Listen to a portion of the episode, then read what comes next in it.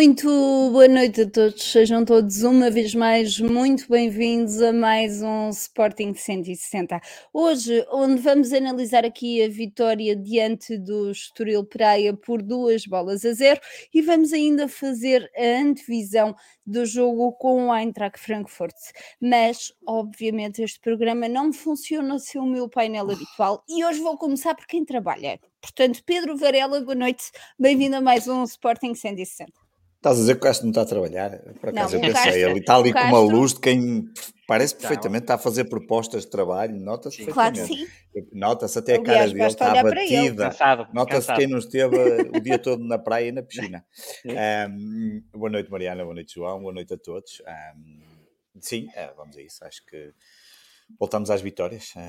Ah, o United ganhou, o Sporting ganhou. É portanto... É quase tudo perfeito, só não ganhou o Leeds ali do Castro, mas foi Exatamente. quase um fim de semana perfeito. Quer dizer, não foi só, a Ferrari também não ganhou, uh, enfim, uh, e havia mais coisas que não ganharam, mas, mas, mas, pronto. Mas o mais importante ganhou, que foi o Sporting.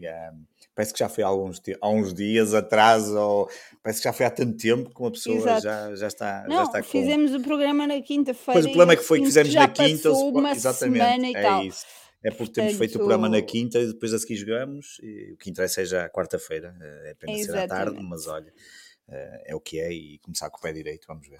Mas vamos a isso. Vamos ter, vamos ter um grande, grande programa esta noite. Grande, grande! São também as férias do João Castro, que apesar de férias não deixou de marcar presença neste Sporting 160. Boa noite, João. Bem-vindo uma vez mais. Boa noite, meus queridos, boa noite a todos. Uh, é, é verdade, uh, aproveitar aqui finalmente, só, só ir de férias em setembro, estava aqui com, com alguma, algum stress acumulado e, portanto, maravilha. Ainda para mais começar logo as férias com a vitória do Sporting, voltar uh, à normalidade ajudou bastante. Passei o fim de semana super relaxado à custa disso.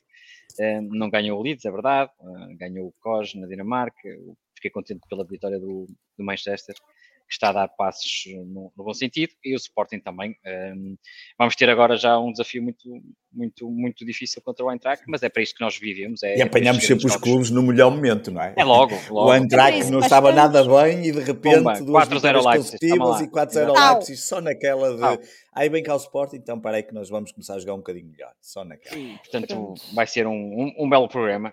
Vai Podem ouvir algum barulho, que está aqui a malta toda de férias a passear para trás e para a frente, mas, mas isso, olha, faz parte. É assim, é assim. Olha, aproveitar para responder então ao Alex Nogueira que pergunta: alguém vai ver o jogo com os Spurs? Eu vou, felizmente já tenho a viagem marcada, espero que seja um grande, grande jogo. Aproveitar também para agradecer, obviamente, aos patronos do Sporting 160, patreon.com/barra Sporting 160, é uma forma de apoiar este projeto.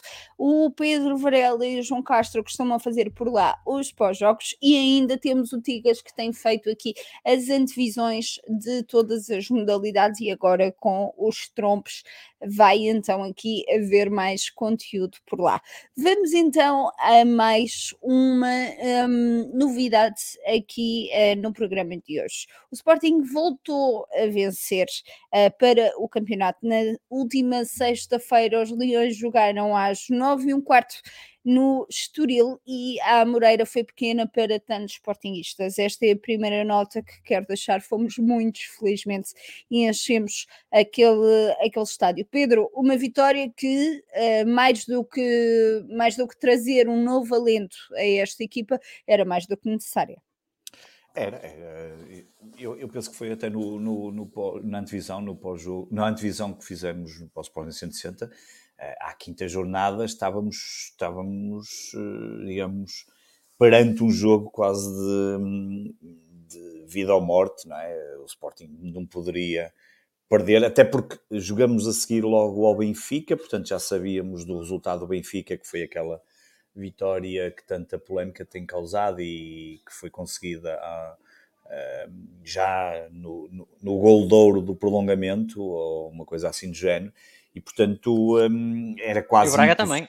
E o Braga e também, Braga. e portanto um, o, o, que mostra que, que, que, nem tudo, sem tirar, sem pôr aqui em causa o mérito que o Benfica possa ter, eu não, não tenho visto muitos jogos deles, mas quando se ganha cinco jogos obviamente algum mérito há, há que ter, claro. estas coisas não poderão ser só árbitros e essas coisas todas que o, que o futebol, que o fim de semana passou só a falar praticamente disso, mas, mas também mostra que não vão ser só goleadas, como também já no início pensaria que poderia acontecer, ou, uh, e que as coisas não seriam assim, uh, não poderiam acontecer alguns jogos. Acho que o Benfica, pelo que eu tenho visto, por exemplo, com equipas com bloco baixo, tem sido tem tido algumas dificuldades. o Castro certamente poderá confirmar melhor isso do que eu, mas a verdade é que não será certamente um, peras assim tão pelo menos tão fácil ou tão uh, estaria a pensar-se que seriam favas contadas para Benfica e para Porto. E o Porto, eh, até na semana passada, teve já o seu, o seu, a sua primeira derrota também. Um, agora, o que me parece mais importante aqui no caso do Sporting, desta vitória no Estoril, uma vitória que, epá, eu, eu eu em alguns grupos em que o Castro também está e alguns grupos eu, eu fico espantado como se consegue desvalorizar uma vitória do, do Sporting. E, e, são Sportingistas, estamos a falar de grupos Sportingistas não estamos a falar de grupos em que estão outros adeptos. Eu estou a falar de grupos em que estão Sporting. A forma como às vezes algumas pessoas desvalorizam a vitória porque o Sporting na segunda parte descansou ou porque Epá, nós ganhamos uma, nós tivemos uma vitória absolutamente imaculada, não há nada a apontar. Quer dizer, não há nada a apontar, não, não, há nada a apontar no sentido, o Castro... Na justiça do resultado, sim. Na, na, justiça e na forma como ela foi construída. Eu não, eu não me lembro se... Eu, o Estoril terá tido talvez uma oportunidade na primeira parte, aqueles desentendimentos entre... foram mais desentendimentos entre Justo e Adam, ah. e até diria, porque Justo está ali ainda numa posição nova, nova no sentido uh, de se titular. E é engraçado porque o Justo vai começar a calar aí algumas pessoas, também é importante. Mas, mas, mas, mas a forma como como o Sporting conseguiu, nós entramos com provavelmente aquilo que é o nosso melhor 11, atualmente, olhando para o plantel que o Sporting tem. E é um 11 que, que dá garantias, ou pelo menos eu entendo que dá garantias para vencermos a todas as equipas, e vou retirar da equação o Porto, Benfica e o Braga e já lá vou. Portanto, nós temos uma equipa que me parece claramente, se entrar com aquela disponibilidade, com aquela vontade, com se praticar o futebol que nós vimos, pelo menos ali numa parte, na primeira parte contra o Estoril, nós temos equipa para vencer a todos, tirando os, os três que já lá vou. A grande dúvida, claramente, é depois o que é que podemos fazer contra Braga, contra Porto e contra Benfica. Exatamente. Já vimos contra Braga, tínhamos capacidade para ganhar, não ganhamos, enfim, empatamos e foi o que já falamos disso no programa, é só puxarem atrás. Contra Porto, efetivamente, eh, a coisa não correu bem, mas na realidade, como diz o Castro e muito bem, eh, mas quando até o guarda-redes do Porto foi o melhor, Uh, diz jogador, muito diz também, muito, não que quer dizer jogo. que, e, e, reforçamos isso aqui, sem tirar mérito ao Porto certo. pela vitória, porque quem ganha 3-0 e podia ter sido merece, 4, merece ganhar, obviamente, e foi um jogo que nem houve grandes casos, enfim, mais ou menos nada de o Pedro, nesses jogos não jogou o Just. Exatamente. E haja, e, Ou Justino para os amigos. Exatamente. E isso é que é, acaba por ser importante. Nós temos, Já. apresentamos uma equipe. E depois, na segunda parte, é óbvio que nós tivemos um nós, o Ruben Amorim disse no final do, do, do, encontro que é uma coisa que parece que às vezes, nós já estamos fartos de o dizer aqui, mas ainda bem que ele depois também disse isso. Uh, nós vamos, estamos perante. Não, não, não, não, não, é, não, é só uma coisa que parece que é difícil às vezes compreender. Se o Sporting e o Porto e o Benfica e qualquer clube vai estar perante um campeonato que nunca aconteceu na história do futebol mundial. Vamos jogar um, uma quantidade de jogos muito grande até à pausa do Mundial. O Ruben disse bem, vamos jogar de dois em, dois, dois, dois em dois jogos, por isso é que ele deu aquele na antevisão, falou na questão do Pedro Gonçalves, poder jogar a oito, poder jogar na frente, poder fazer rotações, poder eh, pôr o Mateus Fernandes na B para ganhar mais minutos, para quando se for a opção na A eh, vir preparado. Quer dizer, há aqui uma série de, de um, ehm, condicionantes que são completamente diferentes de todo o de, todo, de todos os campeonatos. E não, e não quero com isto, não, me enganem, porque se quiserem eu sou o programa da semana passada, ou de, exatamente, ou de quinta-feira, não estou com isto a defender o mercado, ou, ou, o falhanço que foi, ou os erros, o próprio Ruben já o, já o, já o defendeu e já o defendeu, no, já o explicou, e portanto, eu acho que foi uma, uma excelente vitória, foi um... Olha, e só para terminar, Mariana, só dizer, e foi uma excelente ida dos Sportingistas ao, ao, ao, ao estádio, foram 4.718, praticamente de lotação esgotada, o estádio do Estoril neste momento leva 5 mil pessoas, portanto esgotou-se praticamente tudo o que era possível. E, e notou-se perfeitamente que era um apoio, pelos, também pelos vídeos que fomos recebendo, não só teus, como também de outros amigos que estavam no estádio, que era um apoio genuíno à equipa, como tem sido certo. sempre nestes últimos tempos com o Ruben Amorim, especialmente nestes últimos dois, três anos, um apoio de quem, quem sabemos da dificuldade que estamos a ter e, como, e, e ele disse-o bem, e o que é engraçado é que, curiosamente, ele disse para terminar, disse uma coisa muito importante, que é, na semana passada, as vitórias não escondem, não escondem os problemas, mas ajudam muito a ver e a, a mudar o estado. E, e, melhor do que o Sporting, que está a acontecer ao Sporting, temos o exemplo do que aconteceu ainda há pouco disseste do Manchester United. Começa com duas derrotas, duas delas, uma delas altamente humilhante, que é aquele 4-0, mas depois... É, a seguir arranca quatro vitórias, duas delas ainda por cima contra Liverpool e Arsenal, que vinha com uh, quatro vitórias consecutivas, e de um momento para o outro está num quinto lugar, vale o que vale. Claro que foram alterações, foram idas ao mercado. E a deixar a... Bruno, mas, ele próprio disse isso também. Exatamente, mas o, obviamente os resultados são absolutamente fundamentais. E é isso que eu gostaria que desse continuidade, e vamos ter já um grande jogo na quarta-feira, e era fabuloso ganharmos na Alemanha, onde, onde nunca ganhamos, e, mas, mas vamos ver. É verdade. Já lá vamos fazer então essa antevisão. João, há aqui três jogadores que acho que é importante uh, falarmos, uh, mais do que Just, que acabou por ser aqui uh, o homem do jogo, e na minha modesta opinião, bem. Um, tivemos também Edwards que esteve muito, muito bem, mas ainda tivemos aqui o Trincão, que apesar de ter ali alguns lances com algumas oportunidades, mostrou talvez, e se me permites a observação, um bocadinho de receio ao rematar uh, à baliza. Notaste isso? Quero que faças aqui o apanhado de destes, destes três jogadores, em conjunto também com a prestação de, de Pedro Gonçalves, que apesar de não ter marcado, esteve em muitos lances importantes do, do encontro. Ah, uh, Deixa-me só aqui mandar um abraço para o Guilherme Ribeiro, que ele está a dizer que foi a primeira vez que está eh, a ver-nos em direto desde Madrid. Guilherme, um abraço e estive aí em Madrid bem há pouco tempo. E para o David Lessa, que nos convidou para ir. Olha, eu vou lá estar em, em outubro. À Madeira. Tu estiveste lá, eu vou lá estar em outubro, portanto, não Exato. Uh, eu deixei lá já bebidas para ti. E, Exatamente. e David Lessa, um grande abraço a convidar-nos para ir à Madeira ver o Marítimo e que ele paga a poncha. Olha, é, é de pensar. Um, ehm, pagar a poncha, estamos lá, Pedro. Uh, e a Mariana também, mas a Mariana Tudo vai por... sempre. Portanto, mas a Mariana já vai sempre, portanto, o normal é eu, nós encontrarmos lá a Mariana. podem guardar sempre. Eu, por é, mim, podem guardar e eu um, ehm, trago para eles. Depois olha, deixa-me deixa dizer aqui uma coisa engraçada que tu falaste aí. O Pedro Gonçalves para mim, é, é, é realmente um, grande jogador. Está num excelente momento de forma. Um, não marcou, mas é verdade é que está, está num, num grande momento de forma. Um, depois, um, e portanto, eu acho que é um jogador com, com, uma categoria inacreditável. O Trincão. O Trincão, e depois, eh, na análise que vamos fazer o jogo, o Trincão está, está a subir de, de confiança, e eu disse no pós-jogo que hum, é verdade que à medida que a equipa subir, e o Pedro referiu muito bem que este é o 11 mais aproximado do nosso melhor 11, ok? Pode entrar aí o Paulinho em alguns jogos, aí alguém, mas é, é, realmente, e concordo absolutamente com o Pedro, é, é, o nosso melhor 11.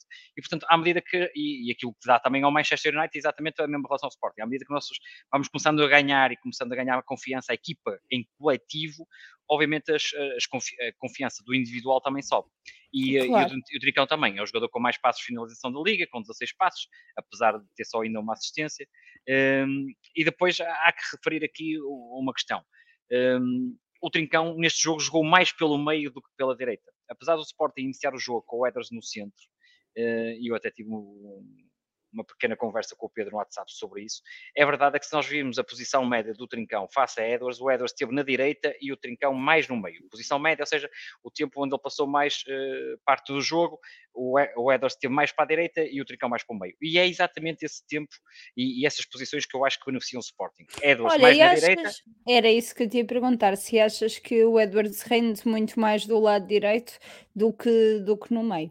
Sim, eu acho que ele rende muito mais no, lado direito. Acho que até já tínhamos, na semana passada, tínhamos referido sim, sim, sim, um sim. pontos, foi, foi um dos pontos que nós até batemos muito, e até acho que foi a tua pergunta, Mariana, que foi muito Exatamente. E, e, hum, e, e continuo a achar que o Eders rende mais no meio e continuo a achar que o Trincão, o Eders rende mais na direita e o Trincão mais no meio. E, e depois nós podemos ver isso.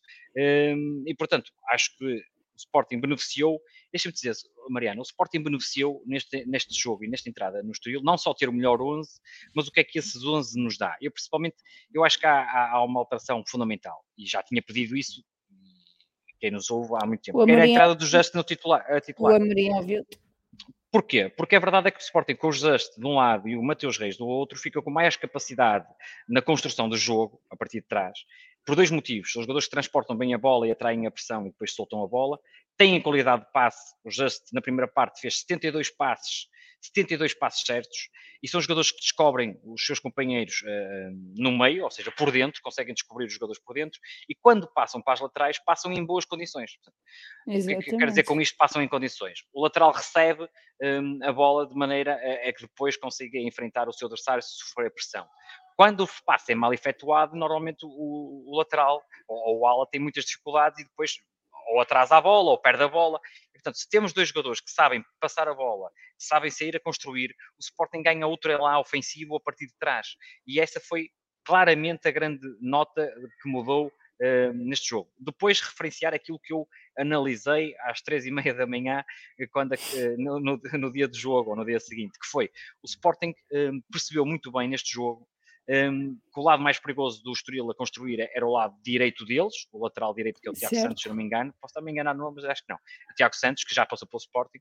E então o Sporting pressionava sempre com quatro jogadores, o Nuno Santos caía na pressão ao, ao, Tiago Santos e pressionávamos com 4 e o Mateus Reis fazia defesa esquerda. Portanto, nós defendíamos em 4-2-4, com o Mateus Reis a jogar Exato. lateral, o Just e o Coates a centrais, o Porra lateral eh, e depois os dois do, do miolo. Quando o Estoril saía pelo lado contrário, com o Joãozinho, normalmente, como o Joãozinho não tem a capacidade de, do, Tiago, do Tiago Santos, o que é que fazia o Sporting? Pressionava só com 3, ali a jogada do Estoril era que o Geraldes encostava muito ali à linha para combinar com o Joãozinho e o Garte andou sempre em cima do Geraldes e depois nós tínhamos que fazer as coberturas normais e portanto o jogador que estava ali tinha que, acompanhar e, e, cobrir o Nadai. E portanto isso foi o que asfixiou o Estoril, porque o Pedro referiu um aspecto positivo um, do Sporting. O Sporting só sofreu uma oportunidade de golo flagrante do Estoril, que foi aquela falha de comunicação entre o, Just e o Adam, ou o Adam e o Just, conforme vocês quiserem. E, portanto, isso foi o único, um, único ponto em que nós realmente concedemos algum, alguma oportunidade. Olha, já agora deixa-me eu pegar aqui também nos gráficos que tu trouxeste para, para hoje, para nós, e em conjunto... Estoril, só para ficar Exatamente. zero remates à E em conjunto com o Pedro entrarmos aqui nos gráficos que tu, que tu trouxeste, João, uh, o facto do Just ser titular também ajudou ao facto de voltarmos a marcar uh, de, de, bola parada, algo que já não acontecia há, há, algum tempo, e obviamente também aumenta aqui a altura da, da grande maioria das pessoas, até porque Nuno Santos continua a fazer cruzamentos uh, para, para a área da mesma que fez uh, a semana passada. Um, Deixa-me te dizer, o, o Just, uh, eu acho que é mais alto que o Neto, ou é muito parecido, mas não é por aí que o Sporting ganha em termos de altura, porque se tirando o Neto e metendo o Just, podes ganhar um ou dois centímetros. É na agressividade nos, nos duelos aéreos, ou seja, enquanto o Neto não é um jogador tão agressivo nesses momentos do jogo, o Just é agressivo. Na primeira atirou à barra, na segunda meteu-a lá dentro. E, portanto, um, às vezes, às vezes confunde-se um bocado em termos de altura versus agressividade nesses lances. E é, já agora, jogadores... o Just tem 1,86 e o Neto 1,87, só para confirmar Pronto, o que dizer. Eu tinha razão, exatamente. Portanto, nós perdemos um centímetro, mas ganhamos em agressividade uh, nesses duelos aéreos. E, portanto, o Just é um jogador com, com capacidade de duelo. Aliás, nós temos uh, o Lietzen, era um jogador baixo e tinha uma agressividade e uma, uma capacidade em termos de jogo aéreo fantástica. E, portanto, Até o João Pinto, quando tivemos no tempo de Jardel, olha, por exemplo. Exatamente. Olha aqui uma comparação. O Paulinho é, super, é muito maior que o Lietzen e, e marca muito menos gols de cabeça. Isto tem a ver com, com, com, a agressividade no ataque a estas bolas aéreas e, portanto, o Just sim ganhamos, ganhamos ainda eh, essa vantagem em termos do, do jogo aéreo. É, é, uma questão muito pertinente. Em relação ao, ao por exemplo, ainda ao, ao, Trincão e aquilo que falaste, eu acho que ao Trincão falta-lhe um golo, falta-lhe confiança no momento de finalização. Ele já teve dois momentos. Achas que ele está a passar aquilo porque passou o Paulinho numa fase inicial no Sporting? Ou seja, o peso de, de ter entrado no Sporting como uh, uma, uma opção uh, real do treinador e um pedido do treinador ao, ao clube, e achas que o Trincão está a sentir esse peso da mesma maneira que sentiu o Paulinho numa fase inicial? Porque obviamente são posições distintas e não é sequer comparável uh, relativamente nesse sentido, uma vez que o Paulinho é ponta de lança e o Trincão acaba acaba por não o ser uh, numa, numa, fase, numa fase mais crucial.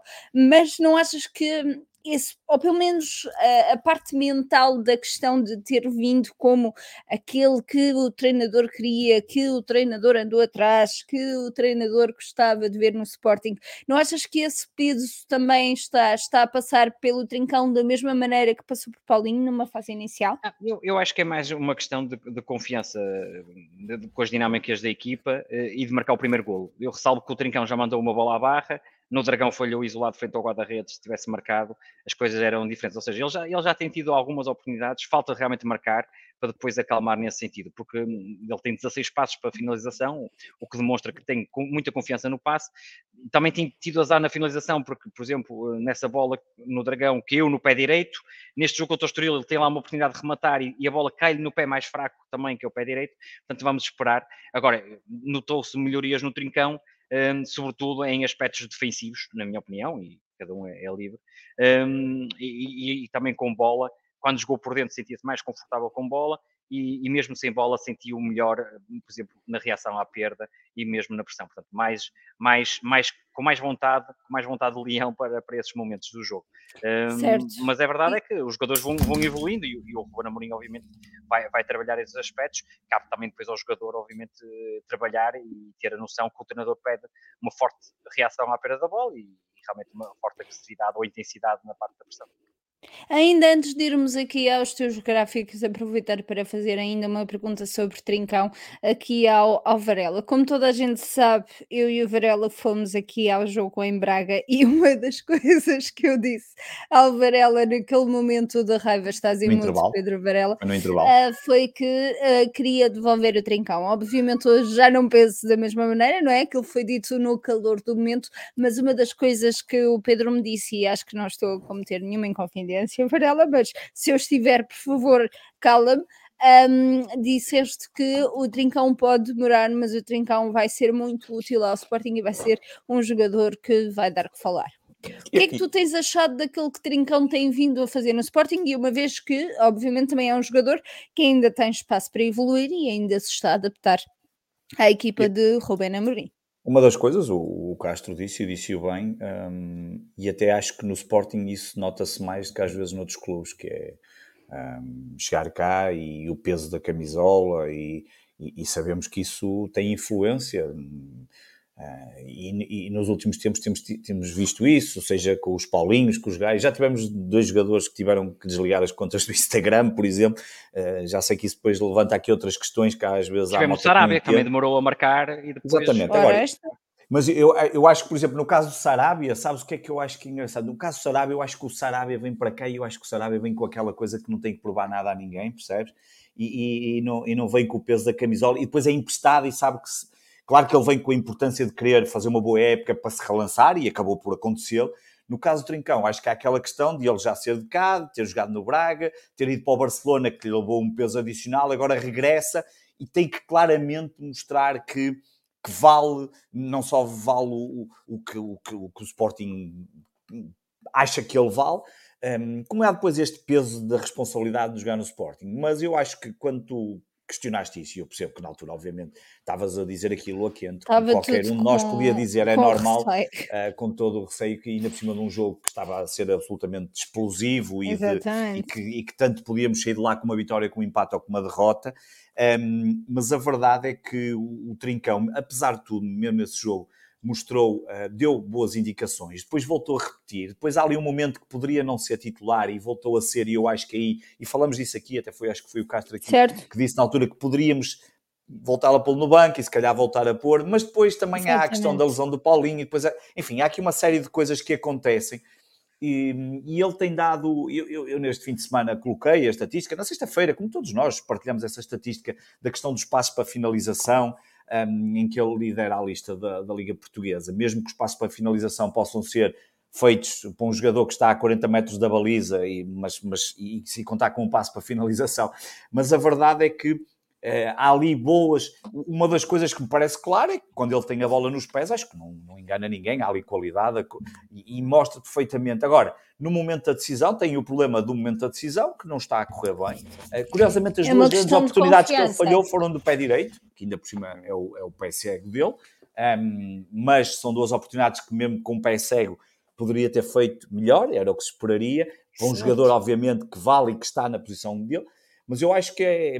Que, pá, quer dizer, se nós ao final de cinco. Se nós não damos nem cinco jornadas para os jogadores, um jogador que chegou à equipa, e se nós não damos nem cinco jornadas para ele se adaptar e começamos já a desfazer tudo, epá, então, quer dizer, isto, isto é completamente impensável. Quer dizer, faz-me lembrar a mesma coisa que tu entras para uma empresa, pá, ninguém te vai exigir ao final do primeiro mês, segundo mês ou terceiro mês, dependendo depois até dos cargos, não é? Na brincadeira, até, na brincadeira não, mas há muitas vezes, por exemplo, os líderes dizem que é os primeiros 100 dias, um, há uma série de, de, de, de, métricas para diferentes posições e para diferentes cargos, mas acho que se nós não damos aqui algum tempo um, e, e, depois é também aquela questão de nós não sabemos o que é que se passa nos treinos e o Ruben saberá melhor. Um, acho que o golo vai libertá-lo, sem dúvida, porque o golo tira sempre pressão. E houve um momento que isso aconteceu, por exemplo, ao Paulinho também. Depois, claro, há outras coisas que nós podemos falar, mas houve um momento em que o Paulinho também, o golo, um, fazia falta para ele libertar-se ali da, e, e aí era mais importante que o Paulinho esqueçamos que foi Paulinho, marcou, marcou o gol que deu os três pontos naquele jogo que era essencial o Sporting vencer para ser campeão nacional. Sim, e, e, repara, eh, é evidente que o Paulinho, depois levaríamos aqui outra discussão, o Paulinho, obviamente, para o valor que eh, pagamos, eh, tem que produzir mais. E isso não produz claro. mais, obviamente que do ponto de vista financeiro foi um jogador caro. Um, mas tem dado dá outras coisas e o próprio Ruben já falou disso, o João já explicou aqui 500 mil, vezes, a importância, já falamos aqui, ainda na semana passada falamos aqui disso, na questão contra os Chaves, a questão de poder ser um jogador completamente diferente na pressão à primeira linha de saída dos, dos, da equipa adversária, enfim, já falamos disso 500 mil vezes. E, portanto, no caso do Trincão, epá, eh, eu, eu, eu, prefiro esperar mais um pouco. Epá, e já aconteceu com outros jogadores, já aconteceu com o Porro, eh, e podemos recuar. Podemos, nós podemos olhar para os últimos 40 anos do Sporting, vou falar só dos 40 anos, que é provavelmente aqueles que me lembro melhor, eh, porque os outros não me podia lembrar, para já porque não era nascido e porque com menos de 7 claro. anos é difícil me lembrar, mas olhamos para os últimos 40 anos e, e tu tens inúmeras histórias à costas, Lietzen, um, o Schmeichel não, provavelmente foi dos poucos que uh, eu até acho que do Schmeichel ninguém falou grande coisa, não só pelo que ele trazia, porque ele rapidamente também mostrou, e porque também ninguém se, ninguém se atreveria certamente a falar mal de Schmeichel, porque Schmeichel era gajo para ir atrás dele e dar-lhe duas chapadas, mas é, como fazia quase aquela defesa toda que punha toda a gente em sentido, mas a verdade é que nós temos inúmeros jogadores em que isso acontece, deixa ver o que é que, acho que é muito cedo, até o Porro, não é? Já falamos disso também aqui várias vezes, mas eu acho que o golo ali pode ser fundamental, para libertar de alguma tensão e, obviamente, ver o que é que vai evoluir. Se não evoluir Será? e se a coisa não for, enfim, uh, nós também temos. Cá estaremos. Quer dizer, cá não, não se acerta sempre, mas cá estaremos para, para olhar para, para a evolução do jogador. Claro que sim, e acreditamos todos que Trincão tem aqui um futuro bonito no, ao serviço do Sporting Clube Portugal. João, eh, vamos então começar aqui a entrar nos gráficos. O Sporting que uh, fez então cerca de 440 passes com sucesso numa primeira parte. É verdade. A primeira um... parte um bocadinho mais. Sim, um bocadinho mais até aos 57, até às primeiras substituições. Um, a verdade é que, e como podemos notar aqui, um, o, uh, o 10 é o Edwards e o Edwards é o que certo. está mais à direita do trio da frente. E, e, e portanto, começando, uh, começando da, da, frente para trás, o Trincão é o 17, está ali mais ao meio, não é? Um, e o Pote uh, mais sobre a esquerda, mas atenção, o Pote jogou muito por dentro e muito pelo meio também. Nós aproveitamos o bloco médio baixo do, do Estoril, mas era médio, porque o Estoril deu muito espaço nas costas, como vocês viram, por exemplo, no lance do segundo golo, que é, que é muito bom, um, em, que o, em que o, quem faz a diagonal é o Pote, que vem ali do centro para a direita, um, depois de um passo do Porro, que recebeu o passo do Just, e está aqui a linha muito, muito, muito forte entre o Just e o Porro, portanto esta ligação Just-Porro a funcionar muito melhor quando é o Neto e o Porro, pela pelo que eu já referi, pela qualidade do passo do, do Just. Um, depois nós aproveitamos muito bem as costas da, da defesa exteriorista. Uh, depois há esta diagonal, do, obviamente, do, do Porro. Depois cruza para o Eders, que, que também faz o, o, movimento contrário, aparece do outro lado. Depois tem aquela calma de fintar o guarda-redes. Mas aqui é muito importante, realmente, o, o Potter jogar também muito por dentro. Um, depois o que podemos realçar é realmente o e refere o gráfico lá em cima, as pessoas não conseguem ver, mas é verdade, a quantidade de passos do Just na primeira parte é, é simplesmente fantástica, com, com a percentagem de, de acerto, foi o jogador que passou mais, foi realmente o Just, e depois também podemos ver aqui um, o meio campo, como é que funcionou o meio campo do Sporting, com o Morita mais adiantado, o Gart ali, o Gart fez muito bem a, a ligação também na transição, o, um, o Morita também, a jogar muito simples, a não complicar, rapidamente a descobrir os colegas com, os, com a sua capacidade de passe. Um, e, e, aqui há que frisar que realmente o Sporting na primeira parte um, teve muito bem e foi através desse, eh, desse ataque à profundidade, muitas vezes, do bloco médio do, do Estoril, passava abaixo quando o Sporting assim o exigia, quando, quando assim o forçava, mas a verdade é que ao dar-nos aqui, e, e o Ruben Amorim estudou bem, porque o Estoril, o Estoril é treinado pelo, pelo Veríssimo, que já nos tinha ganho quando foi treinador do Benfica, um, mas a verdade é que o, o Estoril, o Sporting, com a forma que pressionou e da forma como pressionou, reparem, o, o 11, o Nuno Santos, muito mais uh, avançado que o Porro, exatamente porque uh, aquilo que eu referi uh, também, mesmo em mesmo eh, no, na, no aspecto de defesa, eh, quando eles chegam por aquele lado, o, o Nuno Santos eh, subia e fazia e fazia de quarto jogador na pressão. Do outro lado, o Porro não, e portanto o Porro neste jogo está muito mais atrás, muito, muito por causa disso. Olha, e vamos falar aqui relativamente aos remates. Não, não, sim, podemos falar. Aqui, aqui falar Sim, Exato, era por isso que, que eu iria pegar, porque numa primeira parte, João, uh, o Sporting foi completamente uh, dominador, na segunda parte já acabou aqui por gerir um bocadinho mais uh, o resultado, ou pelo menos foi essa a ideia que, que passou. Mas ainda assim, o Sporting que não desistiu de rematar a baliza, e era uma coisa que efetivamente nós vinhamos notado que um, fazia aqui falta, ou principalmente a concretização final uh, no último terço do, do terreno, já no jogo com os Chaves, o mesmo tinha, tinha acontecido. É, é aqui eu trouxe este, este quadro para, para vermos uma coisa curiosa. Houve, houve aqui alguns, muitos, alguns remates dos nossos alas. Nuno Santos, que foi o guarda-redes que defendeu em cima da, foi o jogador que defendeu em cima da linha, não sei se recordo. Certo. Houve aqui dois ou três remates do Porro. Deixa-me dizer que o Porro uh, tem decidido mal em, em, ações ofensivas, muitas vezes decide mal. É, é um aspecto que tem decidido melhor. Ou, ou remata quando tem que cruzar, ou cruza quando pode rematar. Um, e portanto tem sido decisões atrás de decisões que, que prejudicam em alguns momentos o, o, Sporting nessa fase. E portanto é um aspecto que o Porto tem que melhorar muito para chegar à seleção espanhola. É realmente no capítulo da decisão. Um, houve aqui dois, realmente dois ou três remates. E aqui para destacar que realmente tivemos aqui remates dos nossos alas, ou seja, os alas conseguiram subir e aparecer na, basicamente na quina da área ou na zona mais, mais exterior da grande área, rematarem, ou seja, estavam muito envolvidos também no, no, nosso jogo ofensivo. Tivemos aqui alguns remates fora da área e eu acho que até tivemos mais, uh, tivemos aqui alguns remates uh, muito longe, como aqui vemos, foi uma tentativa, por exemplo, do Just fora da área, mas é um aspecto que eu gosto que o Sporting tente, remates fora da área, claro. porque de vez em quando pode ser a solução. Uh, mas Tentar para trazer aqui os momentos do Porro, que eu achei que continua a decidir muito mal em alguns aspectos. Olha, e vamos pegar precisamente em Nuno Santos. Nuno Santos, que já no jogo com os Chaves uh, já tinha feito alguns cruzamentos, um, ou por outra, demasiados cruzamentos para o sítio errado. No jogo desta sexta-feira, a coisa já correu um bocadinho melhor. Não, correu em termos gerais da equipa. Eu nem vou poupar o Nuno Santos, porque podemos ver muitos poucos cruzamentos. Aliás, eu por acaso não mandei ao Pedro os cruzamentos. Nós fizemos 43 cruzamentos quanto aos Chaves. Portanto, nós aqui estamos a ver oito cruzamentos. Isto aqui foi lavagem cerebral do Ruben Amorim aos jogadores. Portanto, não cruzem de qualquer claro. maneira, porque não está lá ninguém. E aliás, há ali um Exato. cruzamento na direita, que é do, do Porro, em que ele cruzou para ninguém não estava absolutamente ninguém. E, portanto, é, é uma chamada mais uma vez de atenção ao povo.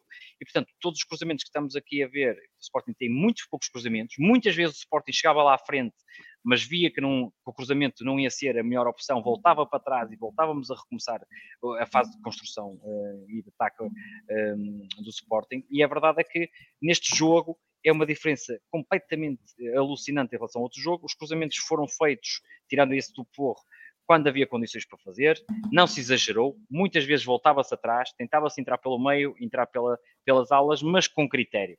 O que passou com os Chaves foi aquele desespero final em que se cruzava de todo lado, e, portanto, quem tinha a bola só bombeava, bombeava ou mandava um balão para a área. Portanto, eu quis trazer aqui os cruzamentos para se ver completamente uma equipa distinta. Quem tapar o nome do Sporting e, e puser o, o, slide que nós pusemos na semana dos Chaves e puser este e disser que equipas é que são, vão, vão dizer que são duas equipas completamente diferentes e, e realmente foram duas certo. equipas completamente diferentes.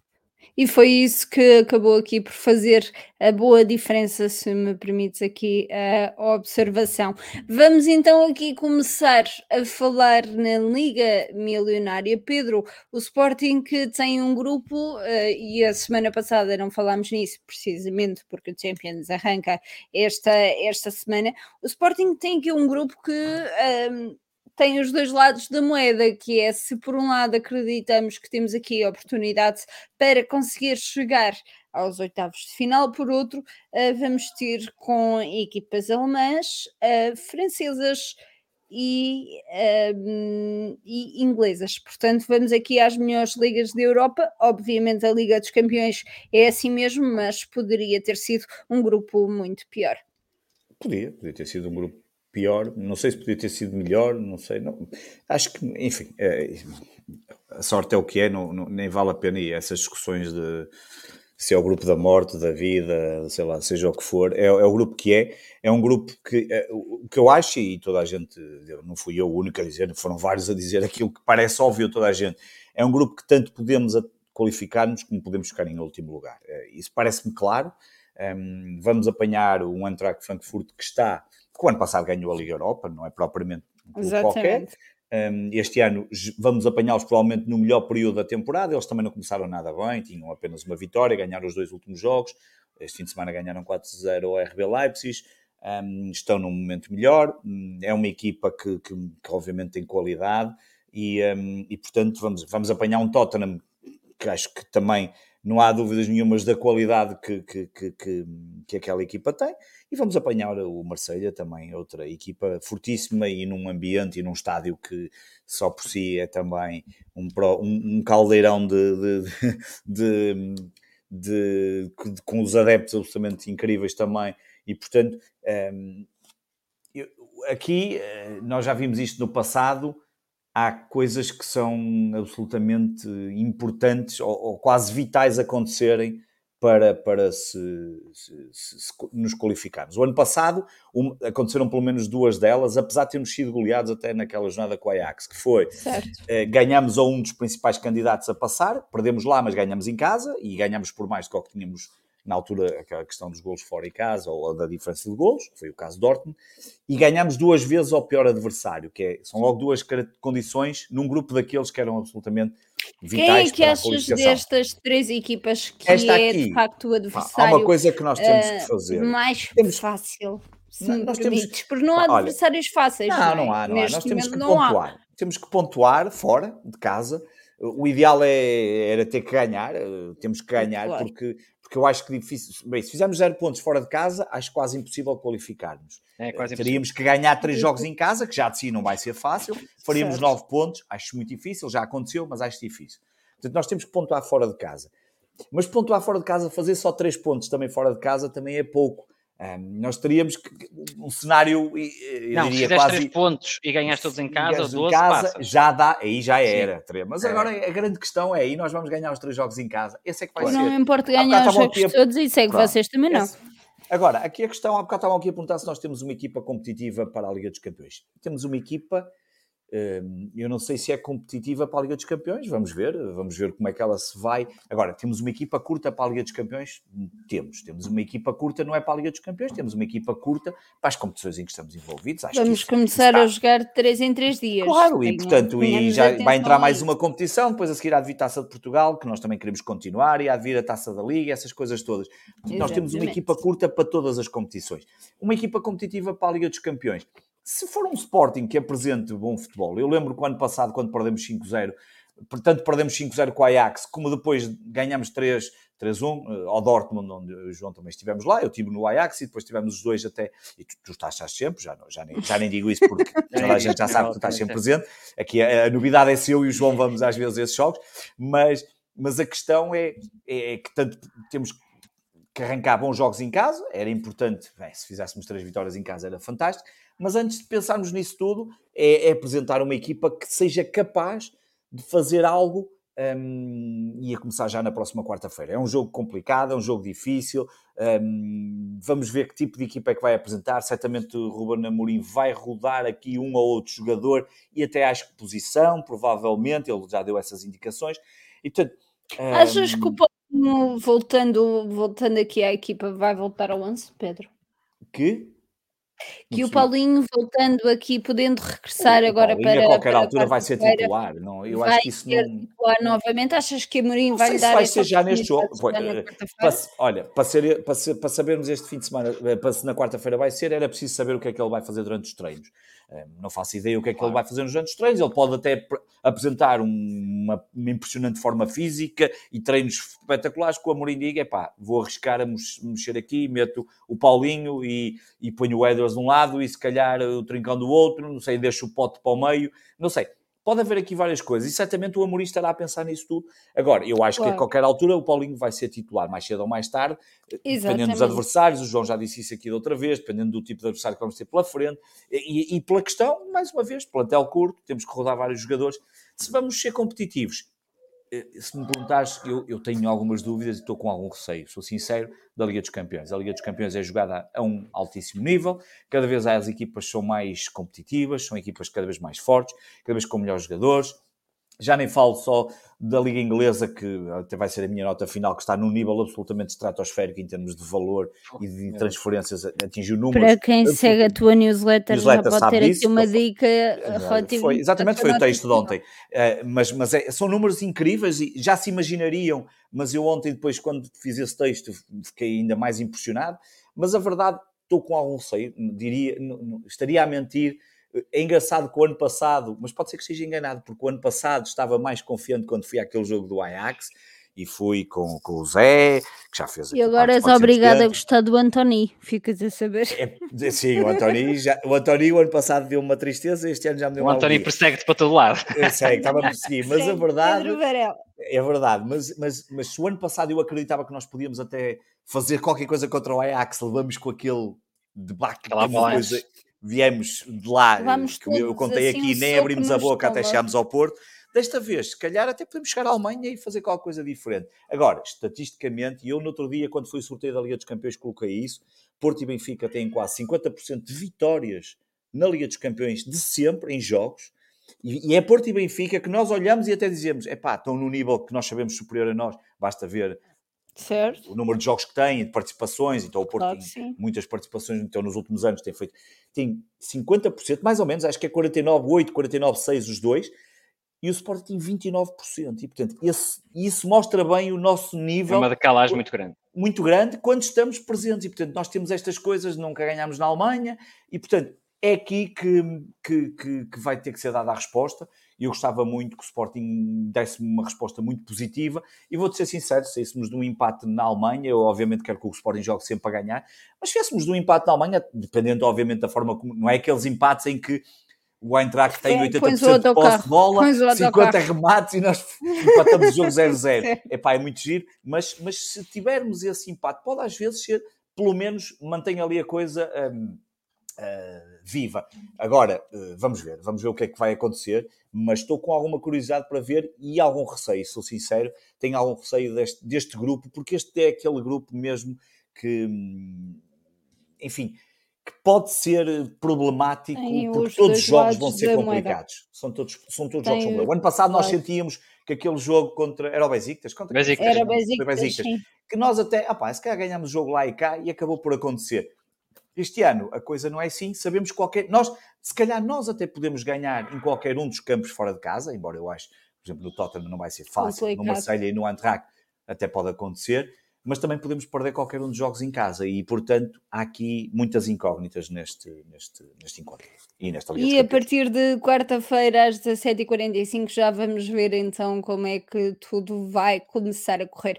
João, um Sporting que eh, está preparado para lidar com a Eintracht Frankfurt, que como já dissemos aqui. E bem, ganhou 4-0 este fim de semana Leipzig, uh, um Frankfurt que não começou o campeonato da melhor maneira, mas obviamente e ainda assim é sempre uma equipa alemã. O Sporting que tem sempre, uh, historicamente, tido aqui algumas dificuldades com equipas alemãs.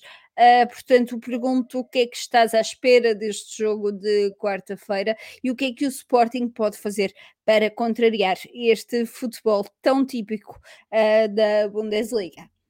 Olha, deixa-me dizer que primeiro, quando saiu o grupo, eu escrevi no Twitter que, que achava que o grupo era, era complicado e, e difícil, e, e, levei logo muitas críticas, porque disseram que o grupo, tivemos sorte no grupo, que nunca não, não, não apanhámos nenhum tubarão. Eu prefiro apanhar um tubarão e uma equipa mais fraca, já expliquei isso, um, e depois uma equipa com que o, o Sporting pudesse disputar a passagem.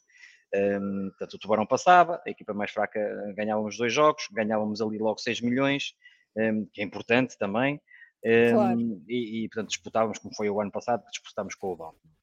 Isso foi logo a minha opinião. As pessoas achavam que o grupo era mais ou menos fácil e agora eh, de repente acordaram e viram, ah, se calhar não é assim tão fácil. O Marselha com uma super equipa, com super reforços, eh, com, com um plantel cheio de vedetas, mas eh, a jogar bem. Um Eintracht Frankfurt, que é o nosso adversário, ehm, que, não, deixa-me começar pelo Tottenham, o Tottenham, que está na posição que está na Liga Inglesa e com, com o Conte é sempre uma equipa super difícil, ehm, e depois o Eintracht Frankfurt começou mal, todas as equipas jogavam com três centrais, as que vão jogar contra o Sporting, mas o Eintracht Frankfurt mudou para 4-3-3 nos últimos tempos e a verdade é que tem-se dado bem com isto. E, portanto, o Eintracht Frankfurt, um, eu acho que aqui o Ruben Amorim, a chave do Sporting é a humildade. Um, é preciso o Ruben Amorim perceber que nestes jogos nós não, não podemos estar a prestar... Não peito feito como foi com, com o jogo com, com o Ajax. No, é assim, isto não é, não é peito feito, porque peito feito um, eu não considero peito feito, porque isso, obviamente, é uma expressão do, do, adepto de futebol. O Sporting não pode ir jogar, é como joga a nível nacional contra as equipas pequenas. Por exemplo, contra o Estoril, em que fomos pressionar com quatro homens lá na frente. Se fizemos isso contra o Frankfurt, estamos, um, estamos desde logo quase arredados de conseguir um bom resultado.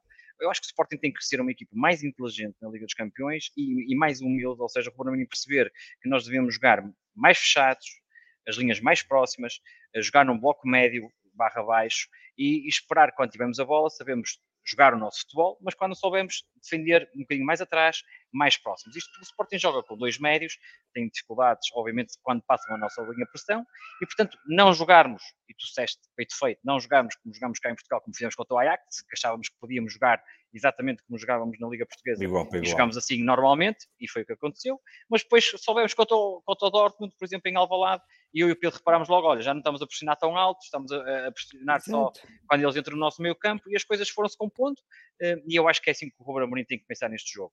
Olhando para o Frankfurt, como vocês estão a ver, no 4-3-3 dele, a questão, eles jogam com três médios, obviamente, diferente do Sporting, e depois aqui o Camada, que é o 15, joga muito por dentro, muito como joga o Pote, muito por dentro, o 15.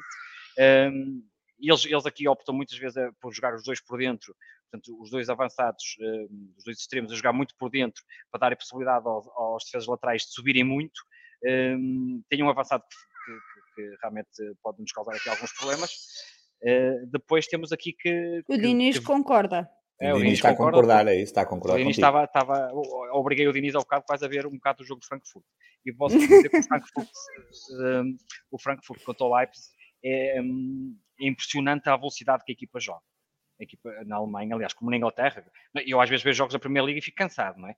Aquilo é um ritmo alucinante. Só de olhar para lá. E isso é uma grande diferença, eu queria trazer aqui para a discussão, isso é uma grande diferença hum, que eu acho que o, campeonato português nos proporciona uma velocidade muito mais reduzida que estes campeonatos. E, portanto, quando apanhamos equipas, principalmente inglesas e alemãs... Basta hum, vermos o tempo útil dos jogos, não é?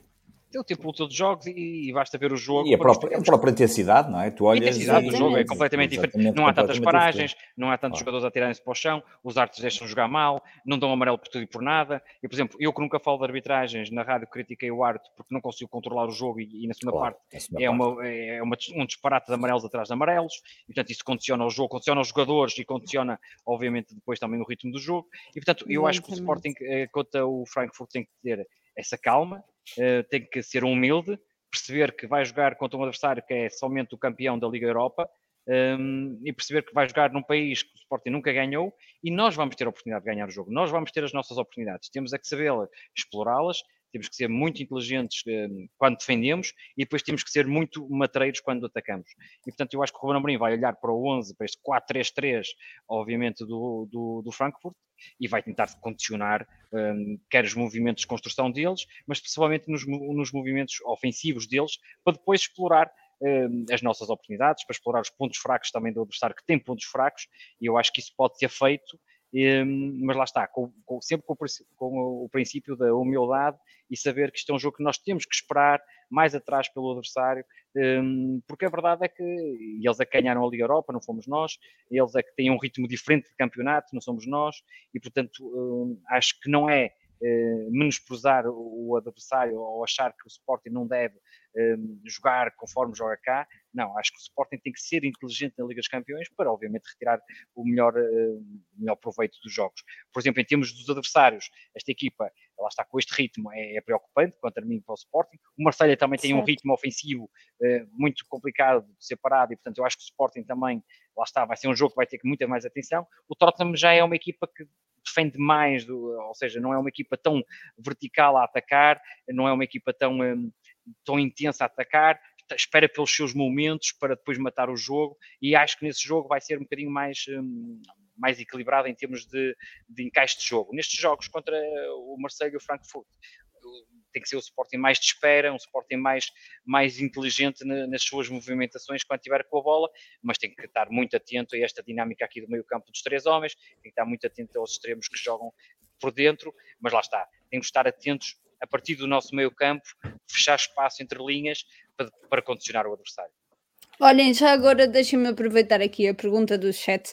Eu pus aqui a pergunta, no... mas a resposta é óbvia. Acho. Não, é, é, é, do... Estou aqui o Sérgio a dizer temos que pôr o autocarro. Não é por autocarro, atenção, não, pôr não, autocarro é nós jogamos em bloco claro. totalmente baixo. Hum, é, claro. É, é, é, diferente, um bloco médio-baixo, um, mas temos que, ter, temos que ter atenção e, portanto, não podemos, no Estoril, o Sporting impressionava a saída da grande área do Estoril, uh, aqui não, nós temos que estar à espera por eles na nossa linha de meio campo.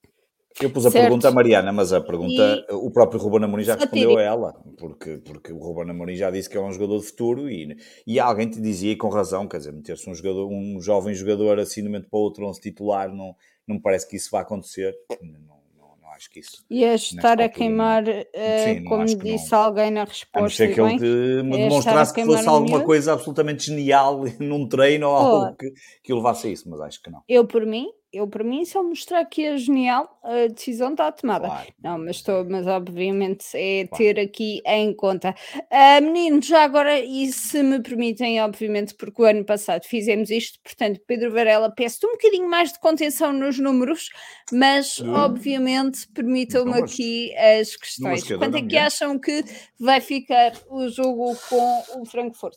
Uh, vamos ganhar, vamos ganhar. Então tem que ser, tem que ser positivo. Vamos, vamos ganhar. Uh, eles, não, eles sem marcar não ficam, porque eles sem marcar não ficam. Varela, Varela começou a conter-se. Uh, vamos ganhar 2-1. Vamos ganhar 2-1. 2-1, muito bem. É aquele jogo a Sporting aflito. Ok. Exato. João. Vamos empatar 1-1. Um vamos empatar um igual. Que é o resultado preferido de muita gente aqui no chat já. E eu acho que muita gente. Ai, é, já estão aqui várias pessoas. Relativamente Há quem diga que vai ganhar o até os ou mais. É, é, é legítimo. Relativamente ao jogo com o Marselha, Pedro. Já o quê? Quer saber já o resultado? Não. Já.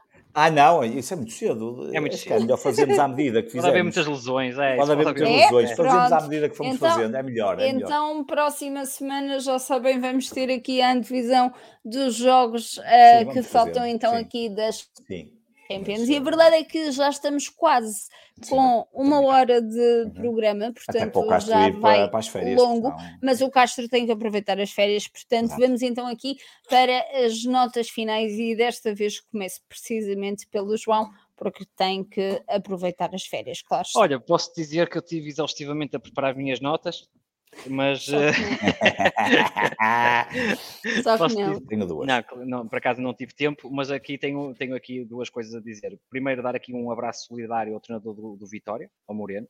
Moreno. Estão a fazer exatamente o, o que fizeram estão, ao Ruben Amorim. Ou é? fizeram ao Ruben Amorim, e portanto, se eu na altura sou contra, eu já expliquei isso. Eu percebo que as pessoas têm que ter o curso para exercer, Agora, se não houver cursos, se não houver vagas, as pessoas não podem esperar 10 anos para exercerem.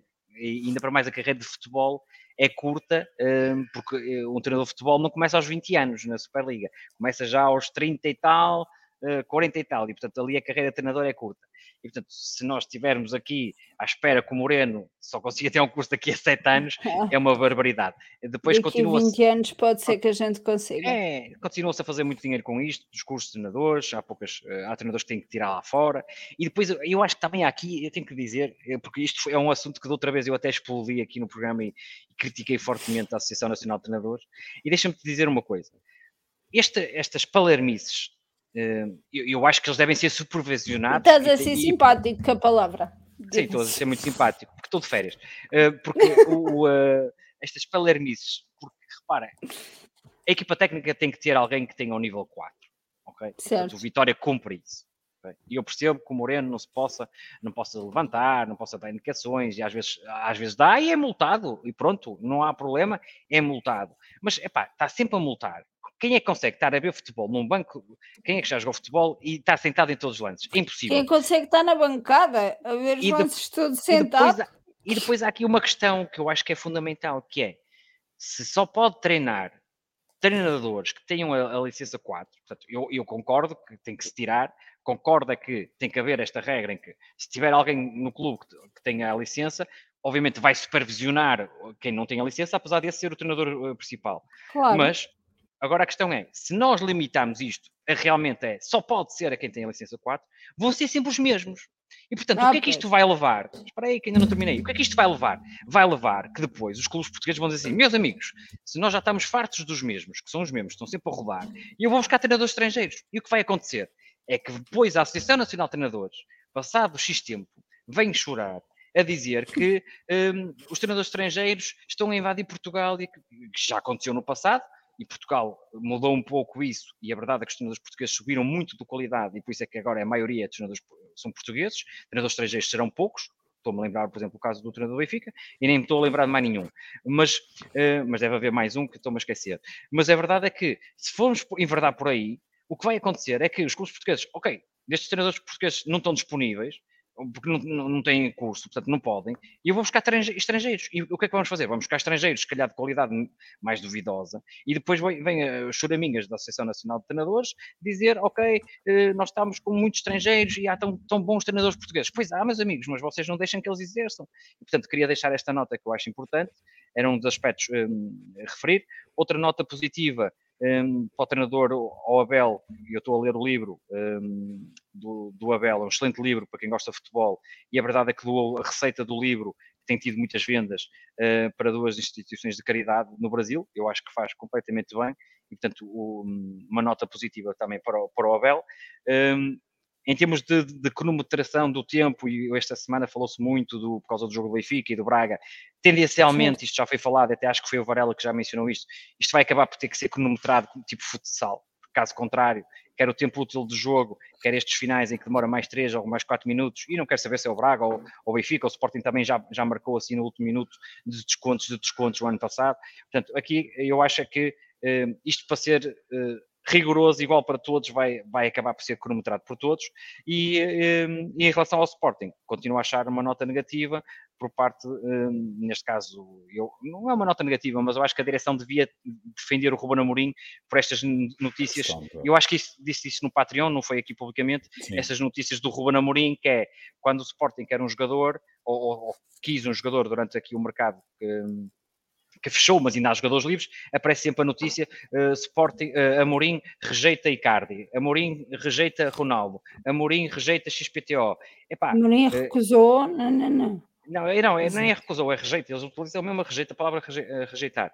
E, e isso um, é mau para o Sporting, é mau para o seu treinador. Obviamente que é um ataque à posição do Ruben Amorim, porque eu não ouço o contrário a ser feito por exemplo, para os rivais. Tipo, Sérgio Conceição rejeita uh, eh, XPTO, o Roger Smith rejeita XPTO. Não, há aqui claramente um ataque, que eu não sei de quem, ao Ruben Amorim, incessantemente na CMTV, CNN, etc, etc. Isto tem que parar para a proteção do treinador do Sporting. Muitos jogadores ele terá rejeitado. É completamente normal os treinadores rejeitarem jogadores exatamente da mesma forma que nós também rejeitamos eh, algumas coisas na nossa vida e temos outras opções, o treinador tem as suas ideias, é perfeitamente normal, mas vir a público todos os jogadores ser rejeitados jogadores que nem sequer foram equacionados, por exemplo, como o Ronaldo, que nunca houve hipótese de vir para o Sporting nesse, no sentido de palavra dar ao Ruben Amorim a decisão. Portanto, acho completamente ridículo e acho que a direção devia tomar uma posição através da sua comunicação, do João Braga, ou o Viana ir à conferência de imprensa,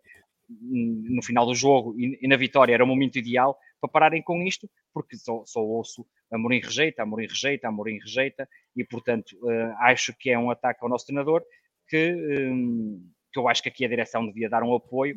Eu sei que ele é grande e sabe comunicar, mas de vez em quando é preciso a direção vir uh, falar uh, diretamente, e, e, não estou a falar do presidente, estou a falar exatamente da, da comunicação, do Goviana, responsável pelo futebol, diretor, e dizer que uh, são temas inventados pela comunicação e que é uma campanha claramente contra Ruben Amorim.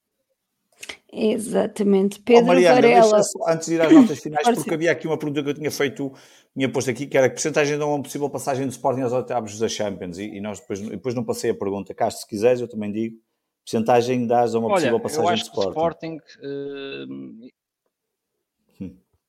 Eu não, sei qual é a porcentagem que, que, que o Sporting vai ter, não é? Mas Diz olha, lá, pelas odds, coisa, não, aqui a porcentagem, eu acho que o Sporting tem uma porcentagem de 33%. Um, tem que correr eu, muito ia, bem. Pois, eu ia dizer para 30 é, é também, por acredito. Acho que sim, acho que anda por aí também. Exatamente. Um, e eu, era e, portanto, isso que eu, eu, eu ia andar nos, 30%, nos 30%. Pronto, é, vou, vou pela mesma porcentagem que o, que o Castro estava que o Castro estava a falar, acho que sim. Vamos ver. Por acaso as então, odds, eu por acaso estava a ver se tínhamos aqui. É pá, sim, a probabilidade. Mas era a probabilidade de vencer o grupo. Ah, sim, de vencer o grupo. Sim, de vencer o grupo somos o mais baixo em algumas casas de apostas. Uh, obviamente, o vencer o grupo claro. é o Tottenham que está à frente com 60 Exato. e tal por cento. Depois o Antrac e o Marselha e nós estamos praticamente iguais. Um, que mostra que depois também Sim, há ali eu acho que aqui Eu acho que aqui vai ser muito equilíbrio e, portanto, Sim. e aquilo que o Pedro disse é, se nós não conseguimos pontuar fora, neste grupo, uh, temos mesmo que é pontuar esquecer. fora. E depois em casa, são jogos super difíceis, lá está, nós podemos ganhar fora e perder em casa e vice-versa, portanto vai ser difícil. Mas, vai, mas, eu acho que o Sporting tem essa porcentagem e, e, o início fundamental. Começar com ponto, aquilo que o Pedro disse, começar a pontuar, eu, para mim, é, é, era o ideal. É o ideal. Exatamente. E é isso que pode fazer aqui a diferença. Pedro Varela, as tuas notas finais. A primeira vai para o rugby. Eu já tinha falado disto e já tinha no outro dia no Twitter. O, rei, o Carlos Carta, que já, até já foi nosso convidado no Sporting 160 por causa do filho que joga, um, retorna ao rugby masculino, com ênfase na formação. Já tínhamos falado disso, a ênfase na formação e também com jogadores que possam aportar qualidade, mas obviamente tem muito a ver com, com formação e, portanto, estão abertos os trial days do rugby. Um, e portanto, quem quiser ir lá e fazer o trial e pode ser escolhido para ficar no, no rugby de Sporting, portanto, é um bom regresso, é uma modalidade, especialmente aqui no rugby masculino, que estava, que estava um pouco desaparecido. Uh, e portanto é, é um bom regresso. O Carlos fez o favor de deixar aqui o comentário e acho que é sem dúvida um ponto positivo. Um, depois, o outro era só mesmo uma nota realmente que eu já tinha falado há bocado. E há bocado, quando estávamos a falar por causa do Tottenham, obviamente nós temos um clube certo. inglês na nossa, na nossa, no nosso grupo. Obviamente os clubes ingleses estão, estão, estão a atingir níveis. No outro dia discutia-se muito a questão da Superliga. Eu acho que a Superliga já existe. A Superliga é a Liga Inglesa. Se olharmos para as ligas, é uma autêntica Superliga e este mercado de transferência acabou por confirmar. O, o mercado de transferências deste ano na, na Liga Inglesa atingiu o maior valor de sempre, portanto, aquilo que foram as compras de jogadores pelos clubes ingleses passou os 1,9 mil milhões de libras, o anterior recorde era a época dos 17-18, com 1,86, portanto foi batido esse recorde.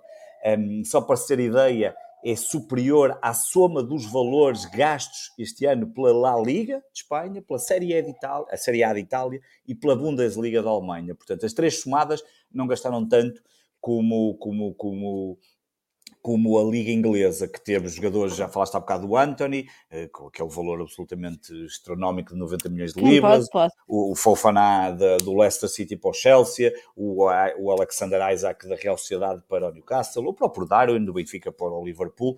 No top 10 das transferências a nível mundial, 8 foram para clubes ingleses e no top 20 foram 15 Uh, portanto, isto é, é, é, é, tomar conta absolutamente de, de, todos os rankings. E depois, porque saiu também o, o, estudo que todos os anos sai da Deloitte, eu no outro dia coloquei no Twitter esse, esse link, um estudo de 40 páginas, para, para complementar isto tudo.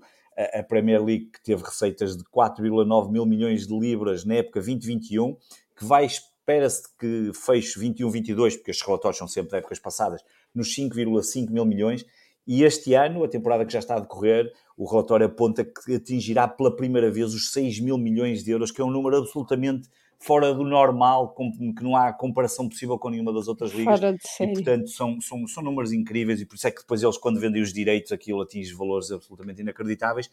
Um, não quero dizer que para nós, o que é que isto significa para nós? Significa que nós temos que olhar para o futebol de outra forma. E aqui em Portugal, aqui em Portugal é arbitragens que, que são pouco competentes, eh, eu já nem vou entrar no campo da corrupção. O Duarte Gomes no outro dia foi. O Duarte Gomes já foi nosso convidado aqui. Pode-se gostar muito ou pouco do Duarte Gomes. Eu continuo a gostar da forma como ele, pelo menos pedagogicamente, tem trazido alguns assuntos para a praça pública. No outro dia deu uma entrevista também ao segundo posto, à malta do segundo posto. E, um, e há ali umas coisas que são, acabam por ser positivas. O apito dourado foi muito bom para Portugal, mas ainda não, ainda não, não, não sei. O tema da corrupção não sei, mas do ponto de vista de competência Acho que há aqui graves problemas. Ah, nós temos árbitros absolutamente incompetentes, pelo menos assim o demonstram. E continuam a apitar. Exatamente. E, e, portanto, e olha-se para este futebol e tu, e tu não vês uma preocupação não há aqui uma preocupação. Fala-se muitas coisas, fala-se muito, mas depois parece que está aqui tudo sem, sem se preocupar com, com, o aumento da competitividade e com o aumento. E olha que Portugal tem vendido muito, nós vendemos muito bem. O, o, o terceiro clube que vendeu mais foi o Benfica, o quarto foi o Sporting. Portanto, nós ainda vamos vendendo quando são estes negócios que vão, que vão acontecendo, mas depois hum, cá em Portugal já nem vou falar, o dinheiro é sempre muito mal gerido, mas ficam essas, essas duas notas e, e cá Olha, para a semana. E se me permitem, obviamente, terminar eu com uma nota claro final. Um, e acho que se o Tigas estiver aqui a ver, seria também a nota final dele. Uh, como eu disse há pouco, o troféu Stromp já está a acontecer aqui em algumas modalidades. Uh, e não vou falar que em desinvestir, em investir, e agora sai esta e agora sai aquela. Acho que um, deixar só nota de que no hockey feminino, feminino. Uh, ter uh, seis jogadoras como principais jogadoras do Sporting Clube Portugal, tendo o Sporting um histórico no hockey em Portugal, já nem digo no hockey feminino, digo no hockey em Portugal uh, no Hockey em Patins com um, a história que tem, acho que se deve ter aqui mais atenção àquilo que se está a fazer com as modalidades femininas. Obviamente, uh, quero salvaguardar também aqui o trabalho uh, bom que tem sido feito ao longo dos anos, sim, mas acho que neste capítulo uh, as coisas não foram. Tratadas da forma que, que deveriam ter sido, portanto, obviamente, deixar aqui um beijinho grande de todas Estás as. dizer que foi mau planeamento? Que... Epá, já ouvi isso, já ouvi isso na modalidade mais importante do clube, por isso. Claro, interpreta isso, como quiseres. Não espantaria nada. Como... Interpreta como quiserem. Só queria deixar aqui mesmo a nota, obviamente, que uh, de facto um, acho Mas deixa-me só dizer em relação a isso ao hockey feminino, nós só levamos seis para o Stromp, mas temos pelo menos já nove atletas, mas certo. de qualquer forma é muito pouco, o Tigas falou disso no, no Patreon e depois também passou essas informações, mas é, o é, 14, não é? é? mas é, é realmente muito pouco 14, e é entrar assim num dos troféus que, que, vale o que vale, mas que é, vale pelo menos histórico do ponto de vista do que é Exatamente. aquilo para nós, é, é assim uma coisa mesmo eh, completamente amadora. É Como diz o Renato, e diz bem, vão apoiar as leões que mais ninguém, ninguém fará, é o fará. E para isso estamos cá todos. Ainda tem que levar o João Castro e o Pedro Varela ao pavilhão João Rocha, portanto, a ver se isso acontece esta temporada, mas o, as modalidades ainda agora estão a começar, portanto, obviamente, como há Mundial, depois poderá haver aqui a oportunidade de hoje trazer aos dois ao pavilhão uh, João Rocha. Agradecer, obviamente, a todos vocês que nos acompanharam aqui em direto. Agradecer também ao Pedro e ao João pela companhia e pelos comentários acertadíssimos que cada um de vocês tem todas as semanas. Desejar-vos então uma ótima semana, uma boa quarta-feira e um bom sábado, acima de tudo. Obrigada a todos. Viva o Sporting Clube Portugal. Viva o Sporting. Viva o Sporting. É, Sportingistas, vamos ligar!